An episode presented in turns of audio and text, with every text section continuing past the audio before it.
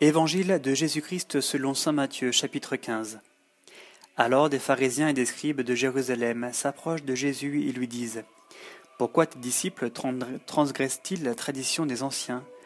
En effet, ils ne se lavent pas les mains au moment de prendre leur repas. Et vous, répliqua-t-il, pourquoi transgressez-vous le commandement de Dieu au nom de votre tradition? En effet, Dieu a dit Honore ton père et ta mère et que celui qui maudit son père ou sa mère soit puni de mort. Mais vous vous dites, quiconque dira à son père ou à sa mère, les biens dont j'aurais pu t'assister, je les consacre, celui-là sera quitte de ses devoirs envers son père ou sa mère, et vous avez annulé la parole de Dieu au nom de votre tradition. Hypocrite, Isaïe a bien prophétisé de vous quand il a dit Ce peuple m'honore des lèvres, mais leur cœur est loin de moi. Vain est le culte qu'ils me rendent, les doctrines qu'ils enseignent ne sont que préceptes humains. Et ayant appelé la foule près de lui, il leur dit Écoutez et comprenez, ce n'est pas ce qui entre dans la bouche qui souille l'homme, mais ce qui sort de sa bouche, voilà ce qui souille l'homme. Alors, s'approchant, les disciples lui disent Sais-tu que les pharisiens se sont choqués de t'entendre parler ainsi?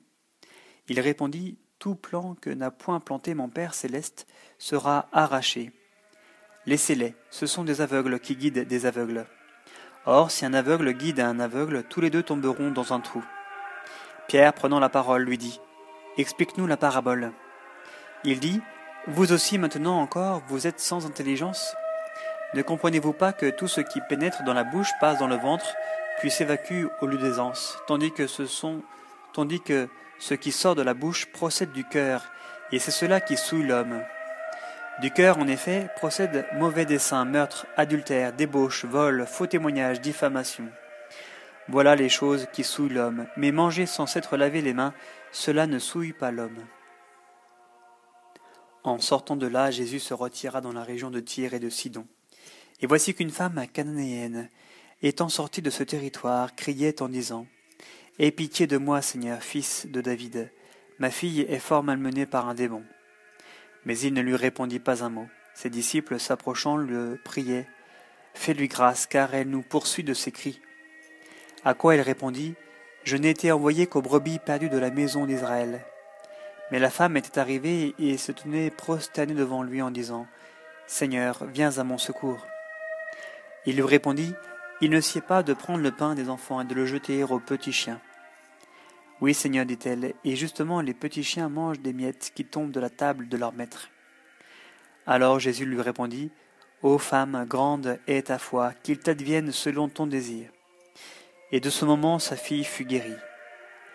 Étant parti de là, Jésus vint au bord de la mer de Galilée. Il gravit la montagne et là il s'assit, et des foules nombreuses s'approchèrent de lui, ayant avec elles des boiteux, des estropiés, des aveugles, des muets et bien d'autres encore qu'ils déposèrent à ses pieds, et il les guérit. Et les foules s'émerveillaient en voyant ces muets qui parlaient, ces estropiés qui redevenaient valides, ces boiteux qui marchaient et ces aveugles qui recouvraient la vue, et ils rendirent gloire au Dieu d'Israël. Jésus cependant appela à lui ses disciples et leur dit, J'ai pitié de la foule, car voilà déjà trois jours qu'ils restent auprès de moi, et ils n'ont pas de quoi manger. Les renvoyer à jeun, je ne le veux pas, ils pourraient défaillir en route. Les disciples lui disent Où prendrons-nous dans un désert assez de pain pour rassasier une telle foule? Et Jésus leur dit Combien de pain avez-vous? Sept, dirent-ils, et quelques petits poissons. Alors il ordonna à la foule de s'étendre à terre, puis il prit les sept pains et les poissons, rendit grâce, les rompit, et il les donnait à ses disciples, qui les donnaient à la foule. Tous mangèrent et furent rassasiés, et des morceaux qui restaient on ramassa sept pleines corbeilles. Or ceux qui mangèrent étaient quatre mille hommes, sans compter les femmes et les enfants. Après avoir envoyé les foules, Jésus monta dans la barque et s'en vint dans le territoire de Magadan.